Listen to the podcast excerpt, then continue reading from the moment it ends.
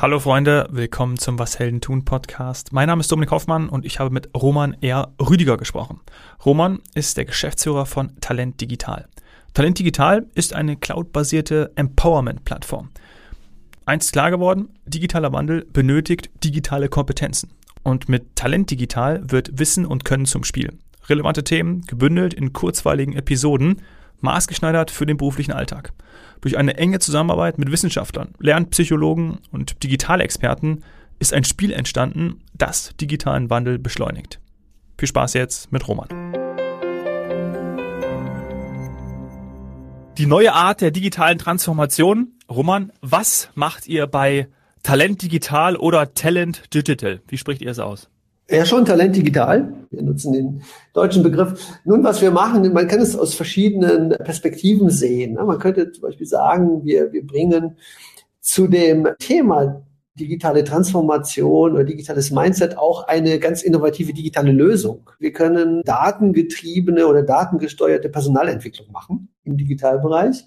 Und zwar, das ist tatsächlich neu. Wir haben eine Plattform gebaut, mit der man sehr valide erheben kann, welche digitalen Kompetenzen vorhanden sind und welche noch fehlen. Und wir können das sehr genau darstellen. Also wir können das darstellen, die sogenannten Dashboards äh, für Unternehmen übrigens demnächst nicht nur zum Thema Digitales, sondern auch zum Thema Nachhaltigkeit, ne? weil es lässt sich die Technologie genauso nutzen. Also das ist, das ist sozusagen das Neue, ja, dass wir Daten generieren, die ganz genau sind und die in Echtzeit sind und die zur Verfügung gestellt werden, damit man wirklich schauen kann, wo man steht bei diesen Transformationsthemen. Das Geile aber ist eigentlich, wie wir die Daten erheben, ja, und wie wir daran kommen, weil das machen wir mit einem Serious Game. Ja, das heißt, wir, die, die Nutzer der Plattform, die spielen. Ja, das heißt, die spielen ein ganz spannendes Spiel mit spannende Charakteren, bisschen Skurrilität, bisschen Spannung und so weiter. Und in einem Spiel, wie in jedem guten anderen Spiel auch, gibt es Aufgaben. Und diese Aufgaben, die bewältigt man gerne, um im Spiel voranzukommen und auch um den Entertainment-Faktor hochzuhalten. Diese Aufgaben sind aber auf der anderen Seite auch echte Messpunkte, hinter denen ein sogenanntes Framework liegt. Das heißt, ein Kompetenzraster, so dass wir daraus sehr wertvolle Daten gewinnen können über den Zustand von Transformationsfähigkeiten, will ich mal sagen, in Organisationen und Unternehmen.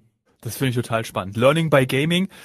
Ich habe, mhm. als ich in Vorbereitung auf unser Gespräch, habe ich mich daran zurückerinnert an meinen ersten Job beim DSF Sport 1 hier in München. Ah, uh Und da habe ich auch an einem Personalentwicklungskurs teilnehmen dürfen und hat man verschiedene Rollen eingenommen. Das ging in die uh ähnliche Richtung. Und ich habe das total toll gefunden. Nur es wurde natürlich eben nicht erhoben mit Daten gefüttert, weil es war ja nicht digital, sondern es war einfach vor Ort. Und man ist sozusagen aus diesem Kurs wieder rausgegangen ja, und dann denkst du dir so, das war für, für mich so, für mich war das zwar ganz cool, aber eigentlich hat das für die Organisation oder auch für die Weiterentwicklung, für mich selber und für das Unternehmen nicht so viel gebracht. Mhm. Und das funktioniert ja bei euch natürlich äh, viel besser. Ja, genau. Also Gamification im Lernen oder Gamified Learning, das gibt's ja relativ lange schon. Ne? Das heißt, das ist ja auch recht erfolgreich und da auf, auf dieser Grundlage oder auf diesem Fundament bauen wir auch auf. Aber wir gehen eben noch einen Schritt weiter. Also was das Digitale gebracht hat. Ich will jetzt nicht zu fachlich werden, aber tatsächlich mhm. ist das der große, die große Innovation durch das Digitale ist das Thema Daten. Ja, sozusagen, dass es Daten gibt. Daten, man sagt irgendwie, das, der neue, das neue Öl, der neue Rohstoff, tatsächlich ist es nicht das Öl, weil es nicht verbraucht, ne, sondern es ist einfach da. Und wenn man eben weiß, wie man gut Daten erheben kann, darstellen kann, mit den Daten steuern kann, dann hast du Innovationsschritt gemacht. Und genau das verbinden wir. Ne? Wir verbinden sozusagen diese Vorteile, die so Gamification, Gamified Learning hat, sozusagen der Spieltrieb, den die Menschen eben haben, in Form eines Serious Games, mit eben den, den Möglichkeiten, Daten zu gewinnen und was Kluges mit den Daten zu tun. Mhm. Sind wir da schon auch in einem Wissenschaftsbereich? Ja, was, ich meine, wir haben wissenschaftliche Grundlage. Ne? Das heißt, das ist, äh, also wir verstehen uns nicht als Teil der Wissenschaft, äh, aber tatsächlich nutzen wir eben jetzt, sagen wir mal, wenn man den, den Bereich des Digitalen annimmt, nutzen wir ein wissenschaftliches Kompetenzraster. Ne? Das ist oder, oder Framework genannt. Das, in dem Fall nutzen wir dieses das Framework der Europäischen Kommission mit dem total bescheuerten Namen DICCOM 2.1. heißt nun mal leider so, ist, funktioniert aber. Ja. Dieses Raster haben sieben Universitäten erarbeitet und das definiert 21 digitale Kompetenzen, die geclustert sind in fünf Bereichen und die auch noch in sich Kompetenzstufen haben. Ne? Und das ist natürlich großartig, äh, auf dieser Basis etwas für die Praxis äh, zu nutzen und aufzubauen. Das haben wir gemacht. Mhm. Das ist Unternehmen, die mit euch zusammenarbeiten, die möchten ihren digitalen Wandel beschleunigen. Ja, die wollen beschleunigen. Das ist sozusagen dieser Überbegriff oder es wird dann meist noch viel genauer. Ne? Es gibt ja dann verschiedene Pain Points, wie es so schön heißt. Das heißt, es kann zum Beispiel das Thema sein, wir müssen sicherer werden im Umgang mit digitalen Tools du hast das ja auch mitgekriegt, wie viele An Cyberangriffe es gab und die oh ja. inzwischen werden ja auch schon Krankenhäuser und Verwaltung und so weiter angegriffen. Das kann ein Thema sein, was mit unserer Plattform bearbeitet wird. Es kann aber auch ein Thema sein, zu sagen, wir wollen vollkommen neue Produkte schaffen und brauchen dafür mehr digitales Know-how. Oder es kann das Thema sein, im Moment so ein bisschen der Klassiker zu sagen, natürlich Corona-bedingt, wir müssen unseren Vertrieb anders aufbauen und wir wollen digitalen Vertrieb haben. Also, mhm. das heißt, zu diesem Überbegriff, den du genannt hast, gibt es tatsächlich viele verschiedene einzelne Aufgaben, die in Organisationen und Unternehmen passieren und wir helfen denen so mit sehr maßgeschneiderten oder angepassten Plattformen. Ja, das heißt, die Plattformen sind nicht alle gleich, sondern je nachdem, was das Unternehmen eben gerade braucht, wo es gerade steht, kriegt es eben eine angepasste Plattform aus dem Fundus dessen, was wir schon eben erarbeitet haben. Ja, sehr gut. Ich glaube, digitale Transformation, digitaler Wandel, das sind so, sind so Beschreibungen, die natürlich äh, toll in der Headline aussehen, aber was heißt es mhm. denn dann wirklich ganz konkret? Fragen sich ja wahrscheinlich dann auch viele Mitarbeiter, weil klar, mhm. technologischer Fortschritt, ich glaube, das sind dann wahrscheinlich 50 Prozent, aber die anderen 50 Prozent ist dann eben der Mensch, der die Digitalisierung ja. vorantreibt, mit ihr umgehen muss, mit ihr, mit ihr arbeitet. Und ja. ähm, mhm. das ist natürlich das Entscheidende. Und da ist es gut, dass es solche Unternehmen, solche, solche Lösungen wie, wie euch gibt. Also das, das muss man mal ganz klar sagen. Ja, lass mich mal dazu, dazu was sagen, weil äh, da gibt es verschiedene Blickpunkte darauf, worauf es äh, heutzutage ankommt. Ne? Manchmal oder relativ oder viel zu oft, will ich mal sagen, wird das Thema der digitalen Transformation über Hardware oder Software diskutiert. Ja? Mhm. Tatsächlich, wenn du dir aber anschaust, was gut funktioniert und was äh, nicht gut funktioniert, dann ist es in der Regel eben nicht die Frage, welche Software oder welche Hardware wurde angeschafft, sondern wie gut konnten die Personen damit umgehen. Ne, so, und es gibt dann einen Begriff, der ist vielleicht ein bisschen abgenudelt, aber das lohnt trotzdem, sich mal darüber zu unterhalten, was das ist. Und das ist der Begriff des digitalen Mindset. Mhm. Und das ist eigentlich heute der Game Changer. Also diejenigen Organisationen oder diejenigen Einzelpersonen auch, die über ein hohes digitales Mindset verfügen, gehören tatsächlich zu den Gewinnern der Digitalisierung, wenn man so will, oder die kommen damit einfach besser zurecht, was bedeutet, dass sie sich besser zurechtfinden, dass die kreativ, dass die auch kritisch damit sind, aber auch zum Beispiel wissen, wann analog besser ist. Ne? Ja. Und möchtest du dazu eine kurze Geschichte hören? Ja? Sehr gerne, sehr gerne. Du hast es gut vorbereitet, bitte. also das ist das, das zeigt es eigentlich ganz gut. Also wir versetzen uns jetzt zurück in neun Jahre zurück. Da war das Thema IoT, ne? Internet der Dinge mhm. war tatsächlich neu. Und dann haben sich Unternehmen unterschiedlich dazu verhalten. Ne? So, und es gab so ein, ich möchte das hier in diesem Podcast jetzt nicht unbedingt äh, sagen, aber es ist ein sehr, sehr großes Technikunternehmen aus Stuttgart, die sich, die sich zu diesem Thema aufgestellt haben und gesagt haben, IoT wird ein Riesending wir wollen tatsächlich damit spielen und die haben ein Fachteam definiert und haben denen viele Ressourcen gegeben, haben gesagt, baut für uns eine IoT-Lösung. Ja? Mhm. Und gleichzeitig hat das weltweit bekannte Unternehmen Nokia gesagt, nee, das wird nichts, ne? da wollen wir nicht mitgehen und so weiter. Also, aber bei Nokia gab es vier junge Männer, die gesagt haben, wir glauben schon, dass es was wird und die haben dann ein Startup gegründet in Düsseldorf, das Startup hieß Cumulosity. Ja? Mhm. Sieben Jahre später, also vor zwei Jahren, ist die Situation die, dass eben dieses große familiengeführte Weltunternehmen aus Stuttgart eine IoT-Plattform hat, aber nicht eine eigene, sondern die von Cumulosity. so, so, so, so. Und dann gibt es ein Gespräch zwischen Vorstand eben dieses Unternehmens und Bernd Groß, dem Gründer von Cumulosity, und er wird dann gefragt, Herr Groß, können Sie mal sagen, wie kann das sein, dass wir als Weltkonzern, als ein riesengroßes Unternehmen sich nicht durchsetzen konnten gegen Sie? Und Sie ist ein Startup, Sie hatten sozusagen, Sie Newcomer, Sie hatten nichts an der Füße. Was ist der, was ist, was ist die Lösung? Was ist der große Unterschied? Und da hat Bernd gar nicht lange äh, überlegt, hat gesagt, der Unterschied ist unser digitales Mindset. Ja. Und das ist genau die Geschichte, die gerade heute ständig passiert. Man, diese Geschichten wiederholen sich ja immer mehr, also im, im Fintech-Bereich zum Beispiel und so weiter. Ne? So, wie kann es das sein, dass eine deutsche Bank abgehängt wird von anderen Fintechs in Lösung und tatsächlich auch im Wertzuwachs und so weiter? Es ist dieses digitale Mindset. Das heißt, wie gut bin ich in der äh, digitalen Welt? Wie finde ich mich zurecht? Wie gut kann ich das annehmen? Habe ich eine annehmende, positive, kreative Haltung? Und da setzen wir an. Ja, uns interessiert das digitale Mindset der Leute viel mehr als ob sie eine bestimmte Software äh, gut beherrschen oder ob sie Hardware kennen. Ja, interessant. Hatte wahrscheinlich auch was mit Veränderungsbereitschaft zu tun, gerade wenn man in älteren Unternehmen ist, ne? könnte man vielleicht auch noch hinzufügen. Ja, also tatsächlich sehen wir keine große Unterschiede zwischen Älteren und Jüngeren im digitalen Mindset, was ja oft vermutet wird. Aber wir sehen große Unterschiede zwischen einzelnen Organisationen oder Unternehmen in sich. Also es scheint ein bisschen so, dass das so ein bisschen angezogen wird. Ne? Und das Spannende ist übrigens, das zweite große Thema neben Digitalisierung ist ja das Thema Nachhaltigkeit, was jetzt sozusagen massiv kommt. Und wir beobachten hier tatsächlich was Ähnliches. Es gibt auch Sustainable Mindset, mhm. also dieses Nachhaltigkeitsmindset. Und auch da werden wir sehen, dass die Personen, die über dieses Mindset verfügen oder diese Organisation sich in sozusagen die digitale und die nachhaltige Transformation auch besser schaffen werden. Ne? Deswegen sind wir sozusagen, gucken wir in das andere Feld inzwischen auch rein. Ja, ja, sehr gut, sehr gut. Ich glaube übrigens auch, dass Veränderungsbereitschaft und wie man mit Dingen umgeht, keine Generationenfrage ist, weil das nee. äh, haben wir im Podcast auch schon oft behandelt. Das äh, stimmt mhm. nicht. Das ist wirklich eine reine Mindset-Frage. Mhm. Mich würde noch interessieren, seid ihr denn auf spezielle Unternehmen, wie zum Beispiel, könnte man jetzt vermuten, Mittelständler fokussiert oder auf einzelne Branchen oder ist das eigentlich völlig wurscht?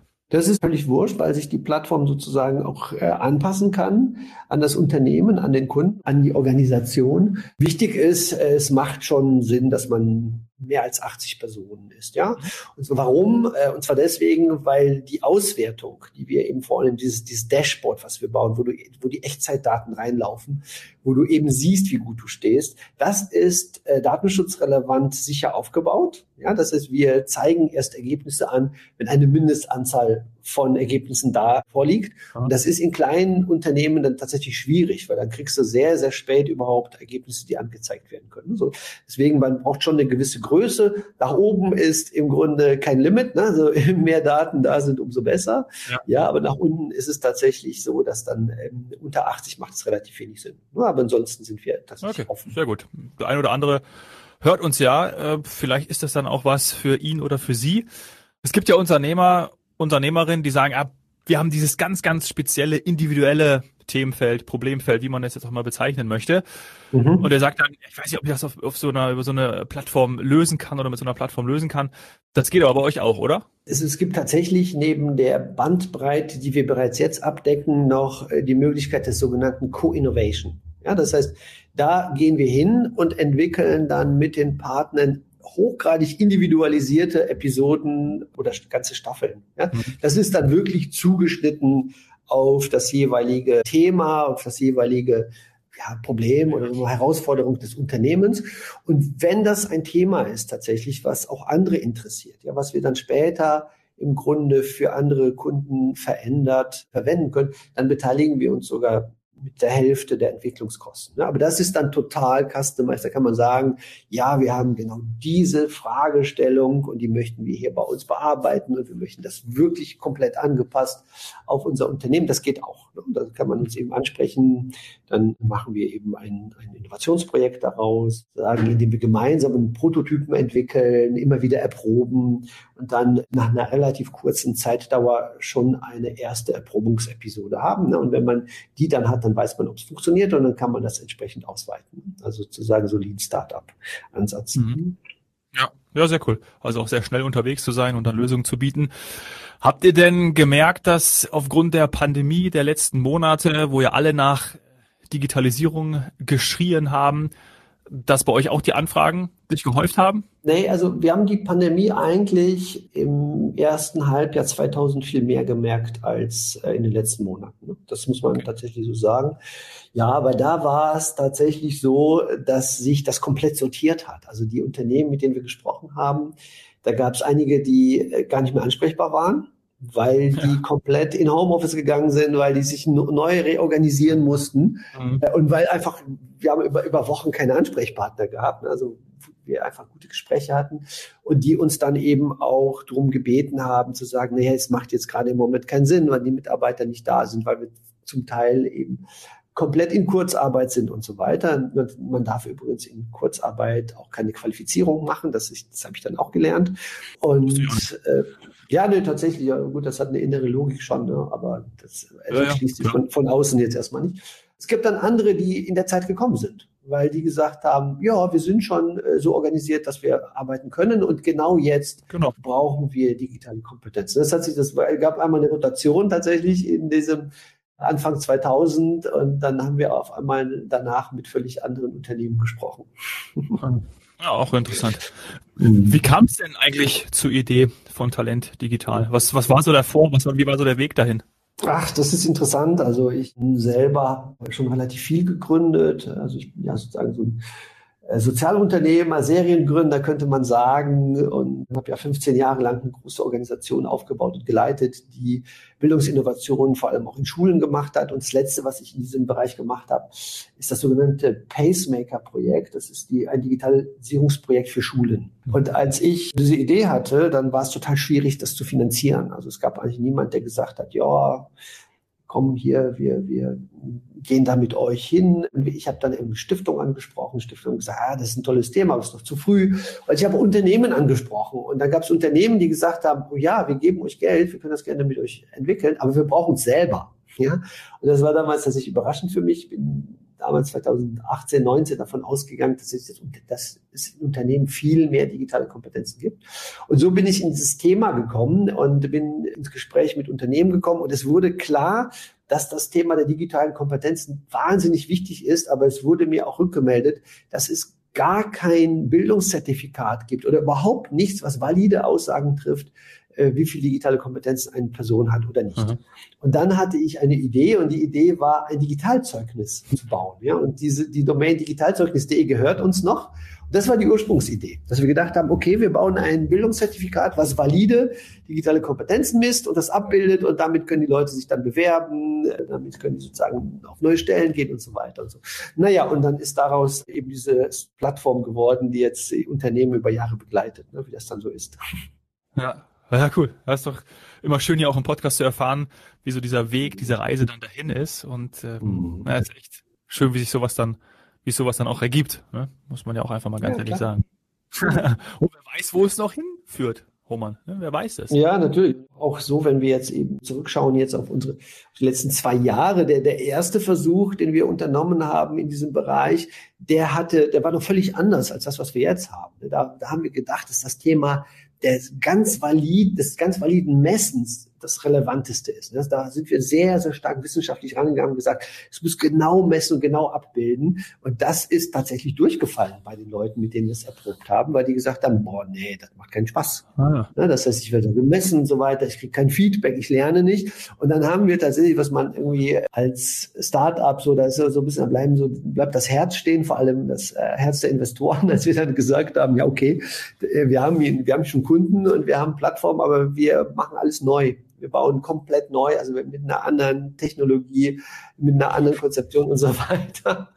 Und so haben wir, und das heißt, diese, diese Plattform, die wir jetzt haben, über die wir sprechen, wo sozusagen die ganzen Kunden drauf sind, diese gibt es erst seit Februar 2021, also seit ah, einem Jahr. Ja, ne? heißt, von vorher haben wir sehr viel in diesem Bereich versucht ja. und auch, wie gesagt, so einen richtigen äh, Produktpivot hingelegt.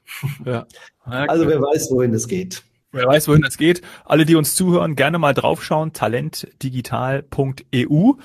Das Video darauf ist auch äh, sehr cool, sehr intuitiv. Erklärt erstmal sofort alles, finde ich. Und sowieso finde ich die Website sehr aufgeräumt und ja, sagt eigentlich alles aus. Deshalb geht bitte da drauf und schaut euch das an. Dann könnt ihr auch bestimmt auch noch Fragen stellen. Ich packe alles dazu in die Show Notes. Ne? Roman, du bist erreichbar. Ja, sehr gerne. Ja, sehr gerne über LinkedIn erreichbar oder direkt aus der Website heraus bei uns melden. Also ja. wir, wir machen ja B2B-Geschäft. Das heißt, es ist immer, wir gehen sehr intensiv dann in Gespräche und Erklärung. Das heißt, ich freue mich, wenn sich jemand meldet und sagt, ich möchte mehr erfahren. Ja, Super. So machen wir das. Roman, herzlichen Dank für die Erklärung, dass du heute bei mir gewesen bist. Ich fand das sehr gut und äh, wie gesagt, ich hätte mir damals schon gewünscht, dass es sowas gibt, weil ich diesen Gamification-Ansatz sehr mag. Ja, ich glaube, man merkt dann auch, wie es einen weiterbringt, weil gerade im Personalwesen hat man ja hofft auch mal durch dieses Thema, dass man auch irgendwie mal stecken mhm. bleibt, habe ich das Gefühl immer gehabt. Und glaube, das ist eine tolle Möglichkeit, um sich weiterzuentwickeln, aber auch die Organisation mit Bezug zu dieser ganzen Digitalisierung. Was kommt da denn noch alles? Hei, hei, hei. Wir werden es erleben. Und dann machen wir noch mal einen zweiten und dritten äh, Podcast dazu. Aber sehr gerne, Dominik. Ja. Danke dir. Liebe Grüße. Ich danke dir auch. Bis bald. Alles Gute. Bis dann. Ciao. Tschüss.